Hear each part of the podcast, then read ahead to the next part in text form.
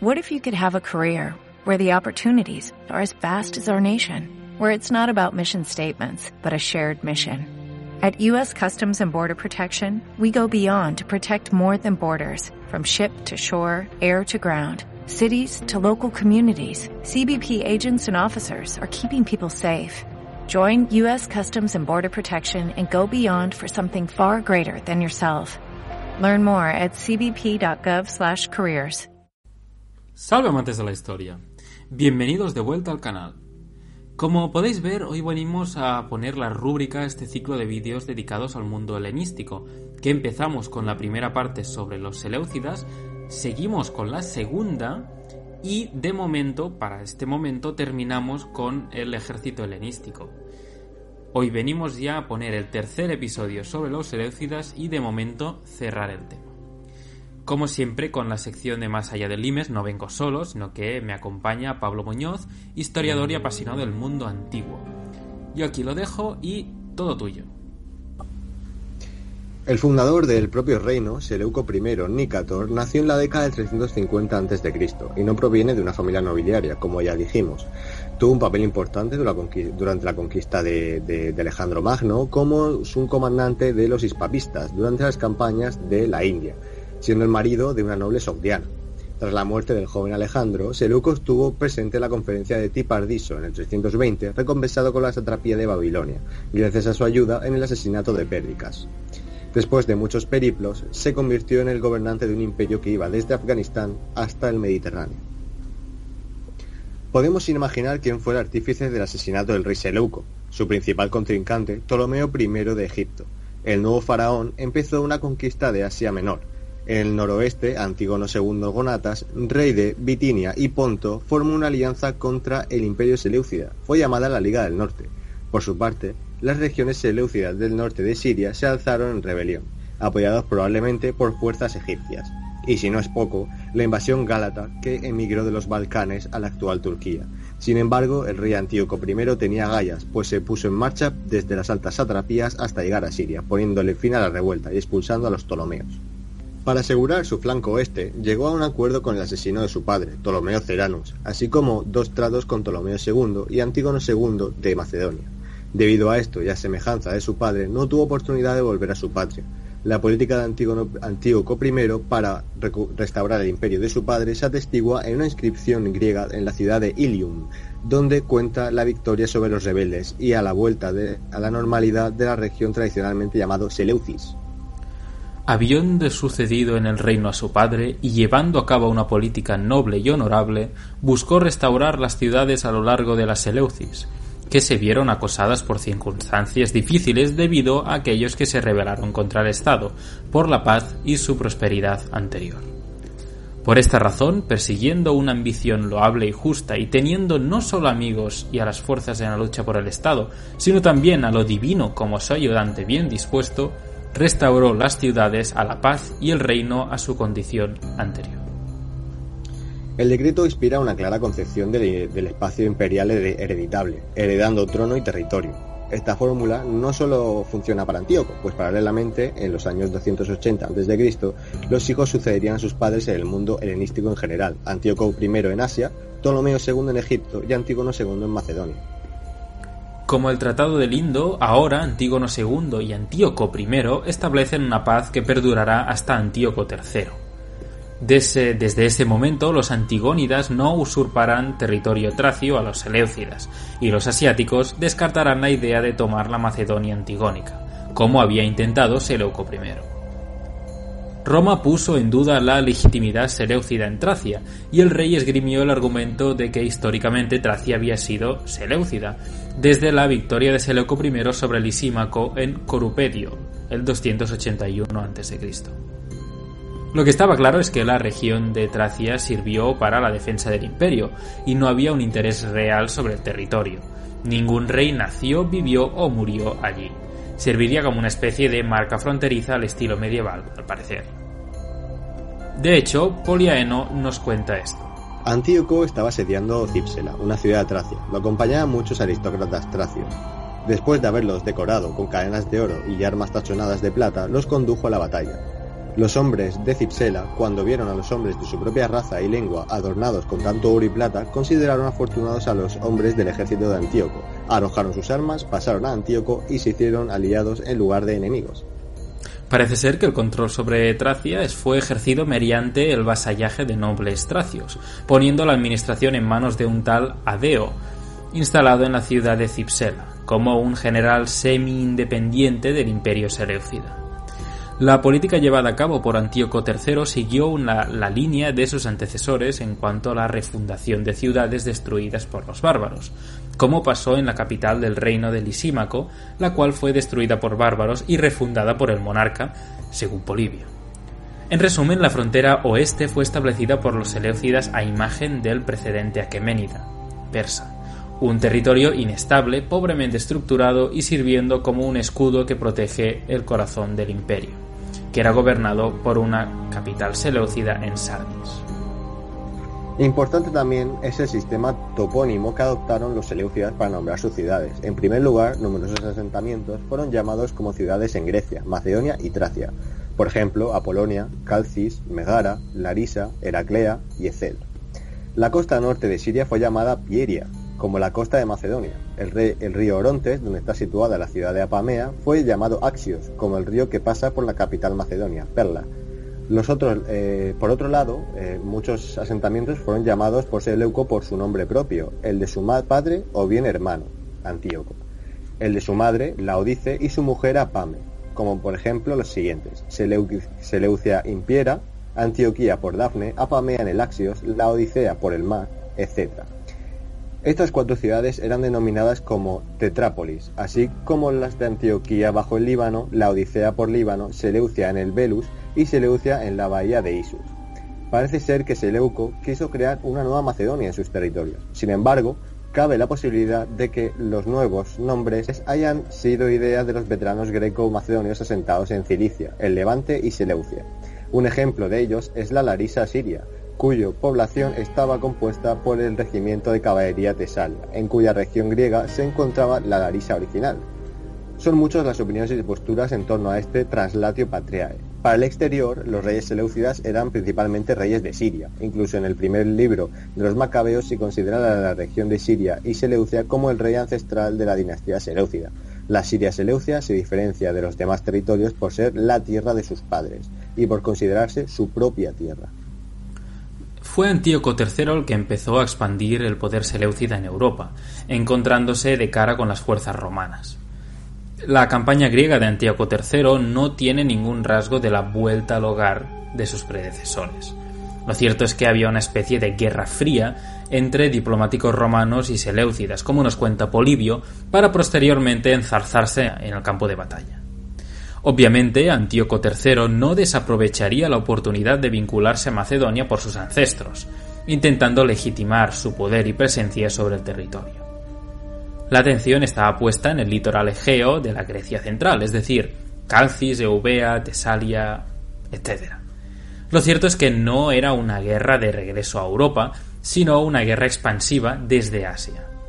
La diplomacia seleucida se caracterizó por las donaciones y beneficios reales a las ciudades-estado griegas, uno de los códigos más abundantes en la diplomacia helenística. El texto de Filemón, de hecho, lo explica.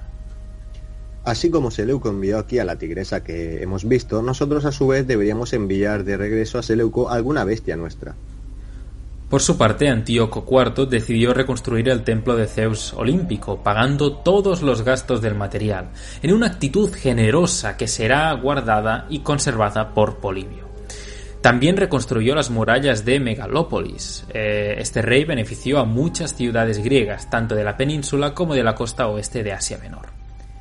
Es posible que Antíoco IV sea el rey a quien Pausanias atribuye las donaciones de la égida de bronce dorado en el muro sur de la Acrópolis de Atenas, sobre el teatro de Dionisio, y el telón asirio del templo de Zeus en Olimpia. En el reparto tras la batalla de Ipsos, eh, la costa levantina de Fenicia, eh, incluidas sus ricas ciudades, eran cedidas al monarca seleucida. Sin embargo, Ptolomeo I se apresuró a tomar el y centro, provocando que esta región estuviese en guerra durante dos siglos, como vimos, teniendo como frontera el río Eleuterus. A pesar de las eh, numerosas incursiones de Ptolomeo II y III en territorio seleucida, tras la conquista de Coele, Siria y Fenicia por parte de Antíoco III, la región fue incorporada al imperio pero de manera inestable, adaptando los estándares del precedente tolemaico. En el 168 a.C., durante la Sexta Guerra Siria, la ciudad de Eleusis, al este de la capital tolemaica, se convirtió en el campamento seleucida. El rey Antíoco IV Epifanes fue coronado como faraón del Bajo Egipto y presionaba la ciudad de Alejandría. Durante el asedio de la capital tolemaica, unos barcos llegaron a la costa. Roma había llegado para quedarse. El enviado, Cayo Popilio Laenas, le dio un decreto senatorial al monarca Seleucida para acabar con el asedio o tendrían un nuevo y poderoso enemigo, la Res Pública de Roma. Antíoco IV, queriendo evitar una guerra más que cruenta y larga, accedió a las peticiones del poderoso Senado y se marchó de Egipto días después. A este suceso se le llamó el Día de Eleusis, y podemos afirmar que Antíoco IV reconoció la superioridad militar romana. Además, la acción llevada a cabo por el enviado de Roma, que de hecho trazó un círculo en la arena alrededor del monarca, tiene un gran significado, pues ahora se habían marcado unos límites en torno al rey y a su territorio, es decir, una mala expansión territorial o una mala decisión significaría la guerra. Recordemos que su padre Antíoco III fue vencido por Roma en la batalla de Magnesia. Las fuentes grecolatinas privilegian las campañas militares, pero está claro que no todos los viajes que los monarcas hacían eran para dicho objetivo pues también viajaban por motivos administrativos y ceremoniales, incluida la participación en el culto local, visita de oráculos, fundaciones de ciudades, reorganizaciones burocráticas, recaudación de tributos e impuestos, la inspección de defensa, matrimonios diplomáticos y un gran etcétera. Y por supuesto las victorias y derrotas militares contra agentes externos o internos. La política seleucida, tanto en su aspecto militar y colonial, debe ser entendida como una gran estrategia en su conjunto. Sobre el poder naval debemos saber eh, los dos ámbitos marítimos donde se desenvolvió el imperio seleucida, que es el Mediterráneo y el Golfo Pérsico. En el Mediterráneo, los reyes como Seleuco II y Antíoco III se esforzaron por mantener un control de sus costas y de ciertos asentamientos, pero de una forma muy limitada. Justino nos dice que Seleuco II preparó una enorme flota, probablemente en Éfeso, contra las ciudades que apoyaron a Ptolomeo III en la Tercera Guerra Siria. A pesar de todo el esfuerzo por ocupar eh, ciertas ciudades de la costa de Asia Menor, Seleuco casi se ahoga por una gran tempestad. La creación de colonias fue una constante en el imperio seleucida. Apiano nos cuenta que Seleuco I fundó un aproximadamente nueve Seleucis, tres Apameas y una Stratonicea, añadido a las más de 20 ciudades denominadas Poleis directamente. Tras los diversos reinados hasta Demetrio III, tenemos un total de 87 ciudades que fueron creadas al oeste del Éufrates, en Asia Menor y Siria. Unas 35 las tenemos entre el Éufrates y Sogdiana. Los templos eran los que figuraban entre los mayores propietarios de tierras. Junto a ellos, en distinto nivel, las áreas habitadas por las tribus autóctonas sometidas a la autoridad seleucida y en otro nivel el territorio de las ciudades griegas antiguas, las cuales fueron integradas en los imperios perdiendo su independencia poco a poco. Como herederos de los aqueménidas, los persas, los seleucidas ejercían un poder ilimitado y difícilmente podían tolerar la existencia de otros poderes que no estuvieran bajo su control. Sin embargo, las fuentes reafirman la gran autoridad y riqueza de ciertos templos, que mantendrían su estatus con el paso de los siglos podemos catalogar los templos en dos ramas. Primero tenemos los orientales, con amplísimos territorios explotados con una población que habita dichas tierras, y los occidentales, más numerosos pero con una jurisdicción menor. Hay una clara diferencia en los territorios occidentales y los de interior. Los primeros estaban en un proceso claro de helenización, es decir, se estaban volviendo cada vez más griegos, mientras que los segundos mantenían costumbres y tradiciones típicamente orientales. Uno de los instrumentos que usaron los monarcas para la helenización fue la creación de ciudades. El objetivo era ordenar el territorio de manera que pudiese ser controlado más eficazmente, con unas pautas administrativas de tipo griego bajo el poder del emperador. El imperio seleucida consistía en tierras ganadas a punta de lanza y su mantenimiento dependía del carisma y del poder militar de la casa del rey, las relaciones entre los monarcas y las élites territoriales fueron vitales. El reino es definido como una red de relaciones bilaterales entre el rey y las esferas de poder de cada territorio. Los viajes y campañas serían muestra de este poder real. La corte real estaba compuesta por amigos, entre comillas, greco-macedonios. El rey compensará esta lealtad con regalos y tierras, así como en rangos y posiciones importantes dentro de la corte. Sin embargo, como ya hemos dicho, la base del poder estaba en el ejército, formado por tropas nacionales, muy entre comillas, tanto infantería como caballería, reclutados en los asentamientos reales de los territorios o en las colonias. También podemos añadir la existencia de levas temporales formadas por la plebe, como dictamina la tradición aqueménida, así como mercenarios, en la que gran parte de ellos eran griegos. Pues bien, pasemos ahora a hablar del ejército, pero como ya hablamos en un programa anterior, vamos a decir solo las partes que son típicas seleucidas. El ejército seleucida en tiempos de Antíoco III contaba con 70.000 efectivos aproximadamente. Estos estaban además compensados y pagados en parte con el botín de guerra. La corte, el rey y el ejército eran mantenidos gracias a la extracción de recursos del territorio. En tiempo persa de Oqueménida, el territorio estaba dividido en satrapías, gobernadas por un general, el estrategos, quien tenía el contacto directo con el monarca y era responsable de la administración civil. La mayoría de satrapías, que había alrededor de 20 en tiempos de máxima extensión, estaban subdivididas en distritos a cuyo frente estaba un hiparca. Hay diferentes formas de control aplicadas a las satrapías. Por ejemplo, la Jorá Basirique, también llamada la Tierra Real, estaba directamente administrada por el monarca, quien extraía unas rentas de ella. Otras áreas, las jorás, incluidas la mayoría de ciudades no griegas, comunidades rurales y, templos-estado, estaban bajo el control de oficiales, véase de carácter civil, militar o económico. Estaban sujetas a tributo en especies o en metálico, y los habitantes tenían que pagar tasas y alojar a las tropas. También encontramos ciudades que estaban subordinadas al imperio, pero no eran parte como tal del territorio leal.